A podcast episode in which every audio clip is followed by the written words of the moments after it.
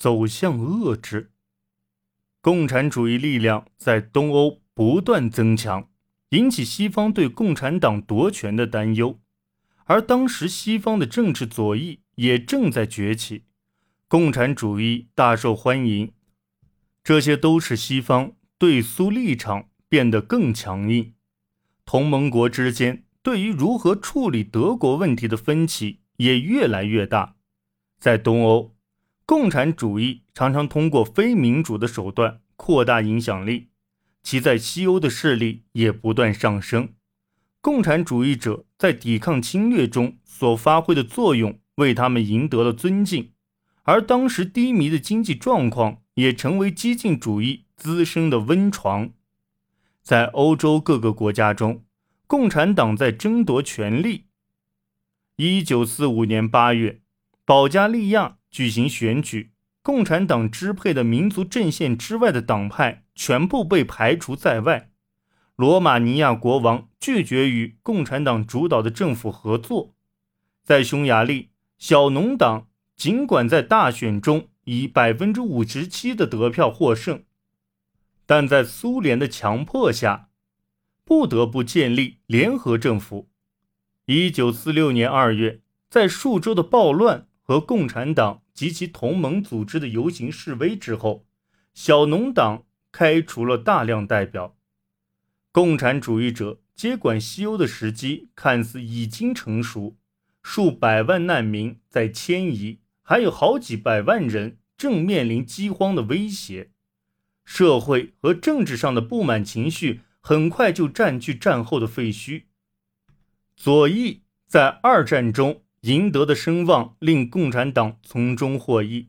由于二战所带来的民族统一感，在大战前被斥为颠覆者而加以拒绝的各社会民主党派，如今已被全面接受。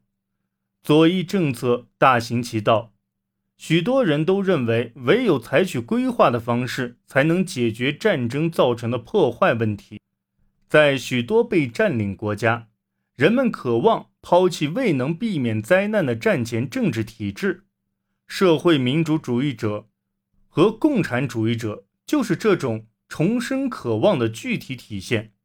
共产主义抵抗战士的牺牲，以及红军在击败希特勒的过程中所发挥的作用。也提高了共产主义者的声望。在整个西欧，战后的首批大选带来了左翼党派的胜利。工党在一九四五年英国大选中取得压倒性胜利。法国一九四六年大选是社会党和共产党的胜利。荷兰和比利时的社会民主党也分别赢得大选。西欧所感受到的共产党威胁，以及共产党在东欧试图掌控权力的切实行动，共同加剧了西方的担忧。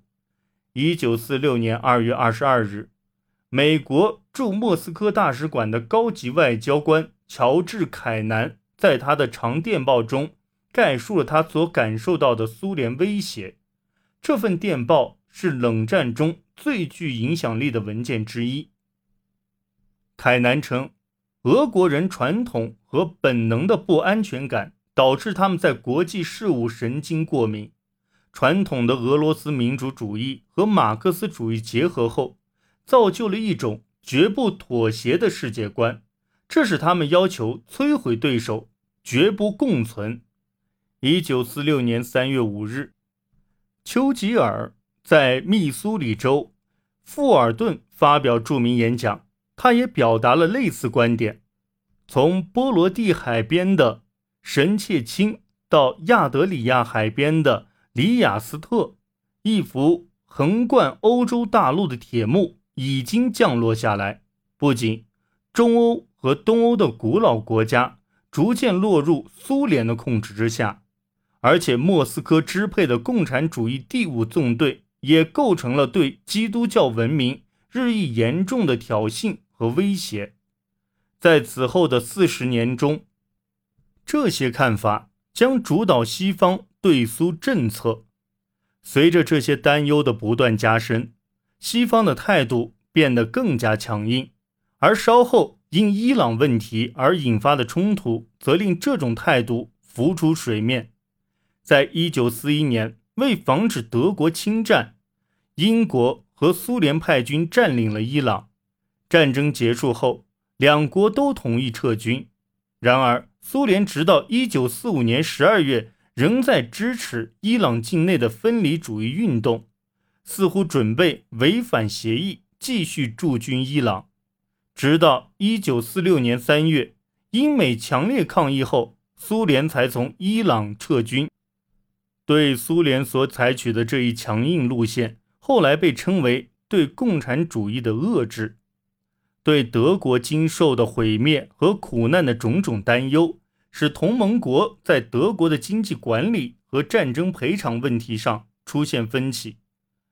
尽管起初分裂德国的做法只是暂时性的，但这些冲突却让这种状态不得长期维持下去。首先，1946年，两个德国工人阶级政党——德国共产党与德国社会民主党。组成了社会统一党，这引发了紧张气氛。统一是一个让人情绪激动的问题。这两个党派在一九三三年错失了团结起来共同抵抗希特勒的良机。如今，在一战中分裂的工人运动终于团结在了一起。然而，德国共产党并非真正想取得统一，他掌握了新政党的领导权。清除了反对共产主义的社会主义者。由于担心苏联当局会通过社会统一党在整个德国扩大影响力，该党在西德，在波茨坦会议上，同盟国一致同意将德国经济和生活水平人为的维持在低位。在经受过德国重创后，苏联如今全力掠夺占领区，没有丝毫的不安。法国也同样有报复心态，并决意要让德国无力卷土重来。英美却被德国艰苦的生活条件以及暖气和食物等基本品的匮乏所困扰。出于人道主义考虑以及对贫困会滋生共产主义的担心，英美认为应减轻德国人民遭受的苦难。但是，由于德国百废待兴，这种做法。就意味着英美纳税人要为此买单。若不想如此，就需要德国自己走向复兴，而这又赖于各占领区之间进行更大的合作。法国和苏联对此予以拒绝。作为回应，英美中断了对苏联占领区的赔款，将其用于重建自己的占领区，这让苏联震怒。在缺少法苏支持的情况下，英美于1947年1月1日将自己的占领区在经济上合并为双战区，这是德国迈向政治分裂的第一步。苏联将自己标榜为德国统一的拥护者，并斥责同盟国分裂德国，争夺德国的序幕由此拉开。